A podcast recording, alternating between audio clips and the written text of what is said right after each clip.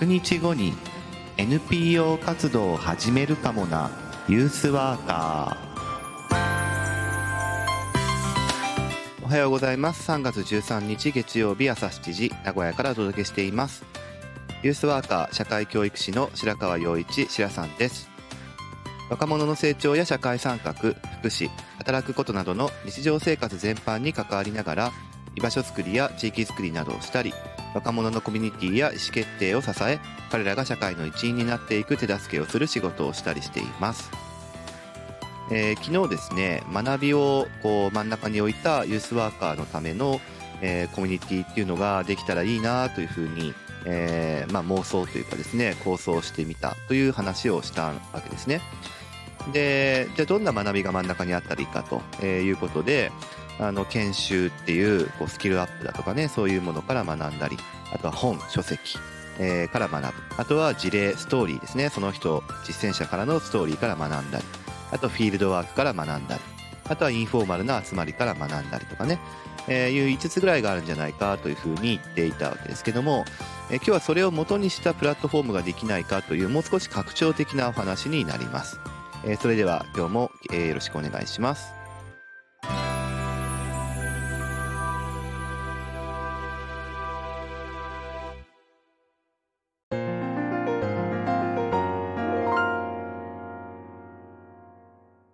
その名も、えー、ユースワーカーラボというふうに勝手に呼んでいるんですね。で、こう、学びのプラットフォームっていうものは、僕もいろんな影響を受けたものがいろいろありまして、で、それら、えー、をもとにして、いろいろこういうことができたらいいかなというふうに思っているものがあるわけですね。で、僕がいろいろ影響を受けた中で、あの、オンライン、え、が中心になるんですが、あの、学びのプラットフォームとして参考にしたいなというふうに思っているのは、え2つあります。で、1つはですね、えー、まあ、ファシリテーションの分野の中に、有理論っていうあの領域があってですね、その有理論をこうグローバルでグローバルで学ぶことができる、えー、まあ、国際的なプログラムの中に、ユーラボっていうのがあるんですね。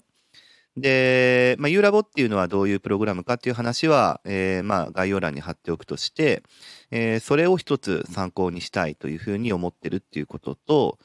あとはですね、あの、知り合いの一般社団法人で、こう、やっているエコロジカルミームっていう、えー、まあ、あの、文化人類学とかですね、えー、あとは持続可能な発展とかですね、いうところをテーマにしている、え、団体があるんですけども、そこがやっているオンラインの、え、プログラムですね。で、いろいろあるんですが、えー、Journey of Regeneration っていう、えー、まあ、プログラムが一番ここでは、えー、参照しやすいかなというふうに思っていて、影響を受けているのは僕その2つかなというふうに思っています。で、まあ、U ラボの方がわかりやすいので、U ラボの話を簡単にしていくと、えー、U ラボはですね、まあ、学ぶ、こう、コンテンツとして、まあ、さっきも言いましたファシリテーションの中の一分野である U 理論っていうのがあるわけですね。なので、その有理論っていうものを、学ぶために、えー、まあ、用意されたプラットフォームなんですけど、いろんな角度から学ぶっていうことが用意されているわけですね。で、基本的には、その、まあ、ど、そのジャ、ジャーニーオブリジェネレーションとユーラボどっちも、えー、共通してるのは、基本的には、14週間、15週間、えー、ぐらいの、えー、長期的な、中、中期的なっていうのかな、えー、プログラムだということです。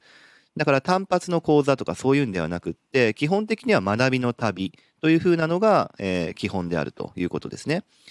で、ユーラボの場合は、その、じゃあ14週間、15週間というものをどういうふうに使っていくかっていうと、あの、いくつかのモジュールに分かれていて、で、そのモジュールで、こう、テーマがあるんですけれども、そのテーマを、えー、どんどんどんどんと辿っていく中で14、ないしは15週間の旅を続けていくっていうことなんですね。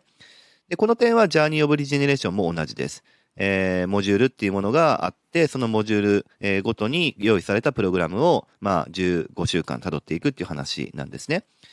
で、ユーラボの場合は、その、基本的にはまず、オンデマンド教材っていうのがありまして、えー、これはまあ、MOOC とかと同じなんですが、えー、個人学習できる、えー、っと、ビデオ、ビデオ教材ですね。っていうものが、あのー、学びのプラットフォーム内に置かれているっていうのがあります。で、もちろんその映像を見てどういうことを思ったかみたいなのを書き込む、えー、書き込むことができるような、えー、コメント欄みたいなものとかも、えー、用意するような、そういう SNS ですね。え、っていうのも用意したりしていますけれども、えー、これは言ってみれば非同期型の、え、学びっていうふうに言われますけれども、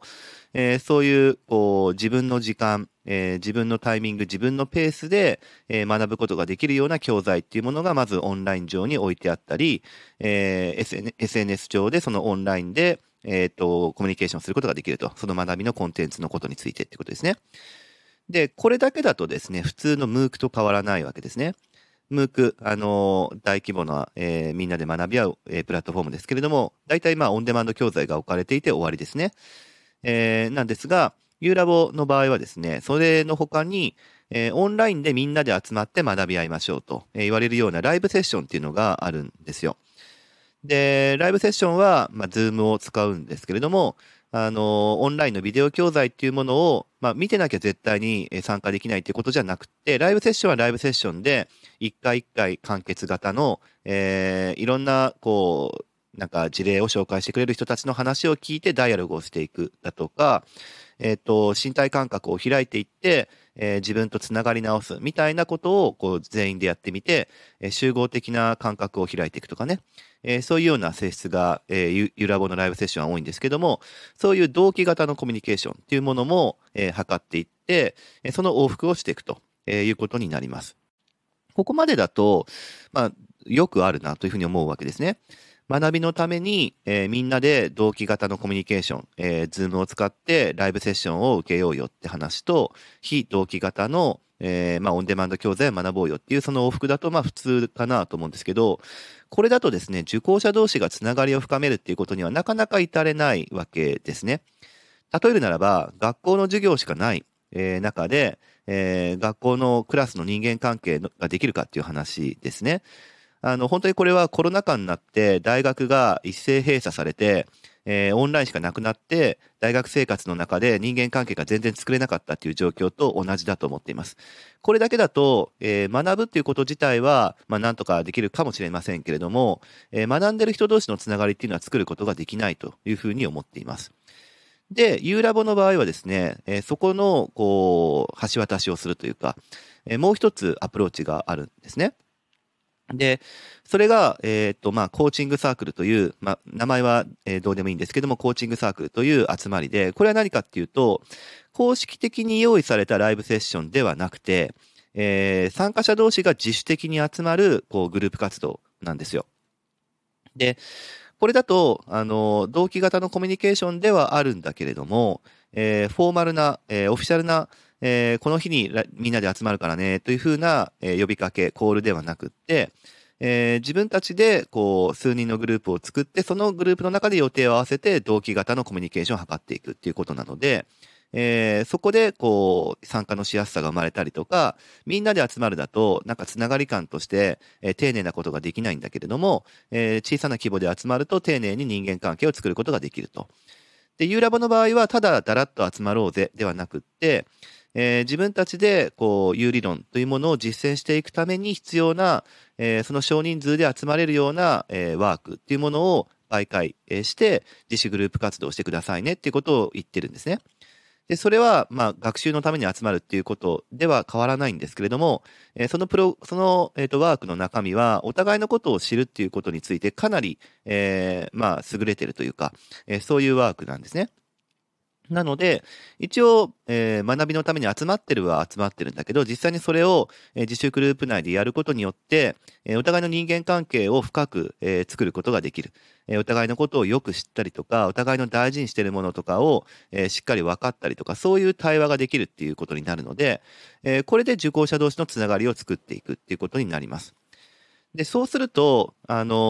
オンデマンドの学習っていうものをする中で、これってどういうことが、えー、本当は言いたいんだろうとか、これについてこういうことを思ってるんだけどさ、っていうことを、え、その自主グループの中で話しやすくなったりとかですね。あとは、その、えー、SNS ですね。えー、学習者のつながりを、えーと、作るためのプラットフォームである SNS っていうところの書き込みとかも、えっ、ー、と、オンデマンドの、え、オンデマンドの映像に関するコメントっていうもののやり取りももちろん増えるは増えるんですけど、もうちょっと日常的な情報っていう、えー、有理論っていうものに関係のある日常的な、えー、情報交換とか、そういうものとかも、えー、めちゃくちゃはかどっていくっていうことになるわけですね。で、僕自身は U ラボを日本語で学ぶための、えー、まあ、活動っていうことをするためのコアメンバーに実はなっていて、これはあのユースワーカーとはまた別の、えー、活動ですね、えー、プロモノ的に関わってるんですが、えー、このプロセスっていうのをよく毎年見ています。で、やっぱりオフィシャルの学びのコンテンツっていうものがあるだけだと、あのね、やっぱりこう、なんていうかな、個人で学びを還元するっていう分には全然いいんですけど、やっぱり用意された SNS の書き込みは、それじゃはかどらないですね、結局。あの、この映像についてとか、えー、この前のライブセッションについてさ、みたいな書き込みは、あの、設置者は期待するかもしれないけど、なかなかそれだけでは育まれない。だって、えー、そこのプラットフォームに集まる人たちがどういう人たちかっていうのが分からなかったら、これ書き込んでいいのかしら？みたいな懸念とかが発生するので、だから書き込めないですよね、あんまりね。だけど、コーチングサークルで、えー、身近な人間関係っていうのを作っていくと、あ、こういう人たちがいるんだと。えー、私たち、私と同じような価値観、私と、えー、もっと、えっ、と、学びたいなと思える価値観を持ってる人たちがいるんだ。多分このプラットフォームにはそういう人たちがいるんだっていうふうに思うと、やっぱ書き込みをはかどりますよね。そうするとポジティブフィードバックで、そうすると自主グループ活動もあのもっともっと勢いづくし、で、ライブセッションの参加率も上がるし、えー、ということはオンデマンド教材ももっと見たくなるし、というようなポジティブフィードバックが起こっていくってことがあるので、僕ね、この U ラボのプログラムっていうのは相当優れてるというふうに思っています。えー、まあ、それは一リカレント教育の、えー、一つの学びのプラットフォームとしても優れているし、えー、U ラボっていうのは U 理論を実践していきたいなっていう人たちのための、えー、学びのプラットフォームなんで、これはユースワーカーの人たちが実践を、えー、していきたいなという人たちのあと実践していきたいなっていういう人たちのためのプラットフォームにするっていう点にすごくスライドできるような気がしていて、これはあのとても優れていると思ってるんですね。で、もう一個、えー、参考にしたいのが、ジャーニー・オブ・リジェネレーションというプログラム、えー、なんですが、こちらも、えっ、ー、と、まあ、ここまで説明したらだいぶ、えー、もうほとんど同じなので、えー、いろいろ省略できるんですけど、これも結構似てるんです、ユーラボと。えー、同じく15週間のプログラムで、えー、オフィシャルでみんなで集まろうぜっていうようなセッションっていうものが、えー、いろいろ用意されています。で、えっと、まあ、ユーラボと違うのは学びのコンテンツがオンデマンドであらかじめ用意されてるっていうことではないんですけれども、基本的には、えー、同期型のコミュニケーションっていうものを、えー、っと、まあ、15週間繰り返していくっていう話なんですね。なんですけど、えっと、そのオンラインの、集い、えー、ライブセッションっていうものを、えっと、2種類用意していて、で、一つは、えー、っと、まあ、実践者とか、えー、っと、お話を聞くってやつですね。どっちかというとインプット重視で、で、途中それを聞いて、重厚者同士でどう思うかっていうこともやるんですけれども、えー、基本的には、こう、実践者とか最先端の事例を学んでいくっていう、えー、そういうセッションっていうのをしていくことになります。これが、あの、ライブセッションの中の一つ、えー、のジャンル、まあイン、インスピレーションセッションっていうふうに彼らは呼んでるんですけども、っていう話。で、もう一個は体験的なセッション、プラクティスセッション、プラクティスセッションっていうふうに言ってるんですけど、えー、まあ、お話を聞くっていうよりかは、何かの体験的な活動っていうものをそのオンラインをと、オンラインで集まった人たちの中で一緒にやってみるっていうことですね。なんで、えっ、ー、と、その2つのタイプの、えー、ライブセッションっていうのを、え、交互に繰り返しながら、え、まあ、モジュールと言われる、え単元ですね、え、っていうものをたどることを通して15週間の学びの旅を、えー、辿っていくと。でもちろんユーラボと同じように、えー、受講者の人たちのつながりを深めるっていう、えー、プラットフォーム、SNS も用意されていますし、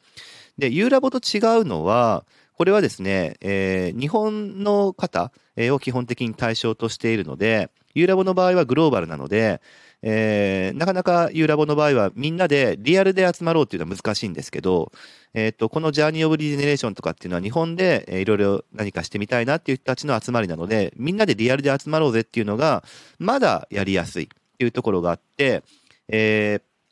まあ、あの、ジャーニーオブリジェネレーションから、えー、発展したそのプログラムだとかで、フィールドワークっていうのをよく行ったりしています。あの、まあ、プログラムの特徴的に、えー、人類学なので、こう、地球と人間の出会いとかっていうものを結構重視するものだったりするので、えー、いろんな日本の場所に行って、こう、土地、土地の風土を知ろうよみたいなことがテーマとして上がりやすいので、まあ、フィールドワークが必要になってくるんですけども、そういうものをやるっていうことは、えー、まあ、ユーラボとちょっと違うとこかなというふうに思っていて、えー、このあたりが、こう、僕はすごく参考にしたいなというふうに思っているわけですね。で、まとめますが、えー、この2つのこうオンラインの、えー、オンラインとかリアル、えー、も、えーと、行き来しながらのプラットフォームっていうものは、えーと、次の4つの次元っていうものが大事なんじゃないかなっていうふうに個人的に思っているわけです。あの、ちょっと本当は図を描きたいんですが、頭で描いてほしいんですが、えー、二軸四象限っていうふうに考えたいんですね。学び方として。で、一つ目の軸は、一方の側を同期型のコミュニケーション。で、もう一方の側を非同期型のコミュニケーションっていうふうに置く。これが一軸目ですね。で、二軸目は、え、ー、と、目的、目的の違いなんですけども、え、ー、と、学習のためっていうところの、えー、側を取って、で、もう一つは、えー、日常的なつながりのためっていうのを置くわけですね。これを二軸目とする。で、そうすると、えー、4つの領域ができるわけですけども、えー、2つのこう学びのプラットフォームから見えてくるのは、この4つの学び方っていうものを取り入れてるっていう話なんですよ。で、1つ目のこう同期型のコミュニケーションで学習のためっていうところの、えー、場所では、これはどちらの学びのプラットフォームをやってるわけですね。えー、1つ目はライブセッションですね。これが基本的にあると。えー、オンラインでみんなで集まろうぜ、みんなで一緒の時間を過ごそうぜっていう、学ぶために集まろうぜっていうのがライブセッションなわけですけれども、えー、これは同期型のコミュニケーションで学びのために集まるっていうこと。これはもう絶対に大事ですよね。っていうのがあります。で、逆に非同期型コミュニケーションで学びのためっていうところもあります。で、これは U ラボに特に顕著で、オンデマンドの教材があるよっていう話ですね。えー、自分のペース、えー、で学ぶことができるよ、つまり非同期型なんだけれども、えー、学習のために、えそれを、えーと、学ぶことができるよっていうのは非同期型の、え学び方なので、オンデマンドの教材があるっていう話ですね。で、今度は、えっ、と、同期型のコミュニケーションで日常のためっていう話ですが、えこれは、えっ、と、ユーラボの場合だとコーチングサークルっていうのがあるわけですね。自主グループ活動ですよ。オフィシャルで用意されている日程というところではなく、自分たちで予定を合わせて、えー、日常のつながり感を育んでいこうよと。まあ、そのためのワークも、ユーラボの場合は、えー、用意していて、より集いやすくしているわけですけれども、コーチングサークルっていうものを用意している。これだと、えっ、ー、と、参加者の人たちのつながり感っていうのは、えー、育まれますよねっていうことがある。これが同期型のコミュニケーションで日常のためっていう話。で、もう、えー、最後に、非同期型のコミュニケーションで日常のつながりのためにということで、これが SNS のグループということになりますね。えー、まあ、これは、えっ、ー、と、言うまでもないと思いますが、で、僕はこの4つの領域っていうものを、えっ、ー、と、いい感じにブレンドした、えー、学びのプレットプラットフォームっていうものがあるといいなというふうに思っていますし、えー、これにプラスしてやっぱフィールドワーク、えー、 Journey of Regeneration っていうところは、これに加えて、えー、フィールドワークをしていて、まあ言ってみればこれって、えー、同期型のコミュニケーション、しかもリアル、えー、でもって、えー、学習もあるし、えー、フィールドワークが、例えば合宿型になったら、それは日常の、えー、つながりのためっていうところにもなると思っていて、えー、同期型でつながる一番の学びを、えっ、ー、と、借り取れるというふうに思ってると思うんですが、えー、まあ、これにフィールドワークを、まえプラスしたいなというふうに思ってるわけですね。なので、僕の妄想しているユースワーカーラボっていうのは、えー、さっき言った4つの学びの、えーと、仕方っていうのと、えー、フィールドワークっていうのを混ぜ合わせないか、混ぜ合わせ混ぜ合わせることができないかなっていうふうに思ってるわけですね。えー、すなわち、えー、ユースワーカーのための、えー、オンラインの集いであるライブセッションっていうのをしたいなというふうに思っているし、で、そしてそれはリ、えー、ジャーニーオブリジネレーションと同じように、えー、ユースワーカーとしての実践事例とか、あのー、まあ、コアコンピタンスみたいなものとかの話を聞くとか学ぶっていうものを、えー、ライブでや、ライブセッションでみんなで集いながら学び合うと、えいうような、えインスピレーションセッションっていうものがあったりとか、あとはユースワーカーの実践者としての資質を高めるような体験的なセッションっていうものを、あの、オンラインでみんなでやってみましょうと。まあ、体験学習的な感じかな。そういうプラクティスセッションっていうものもライブセッションでやればいいと思ってるし、同期型のコミュニケーションで学習のために集まろうっていう、これが基本的にあったらいいと思うし、えー、オンデマンド教材ですね。えー、ユースワークとかユースワーカーとかっていう人たちが、えー、学ぶために必要なコンテンツ、えー、知識っていうものを映像でまとめたようなものが用意されてるっていうことによって、それを学びたいというような人たちが集まるという、それも利用したらいいと思ってるし、あとは、ユーラボでいうコーチングサークルのように、オフィシャルでみんなで集まろうぜっていうものの他に自主的なグループ活動ですね。えー、自分たちがこう学,、えー、学びやすいサイズで、自分たちが、えー、集まりやすい時間帯で、えー、集いながらつながり感を育むと。まあ、コーチングサークル的に、えー、それをこうつながりを育むためのワークっていうのを、えー、介しながらつながり感を作っていくっていうのはいいと思うんですけども、えー、コーチングサークルもやったらいいと思うし、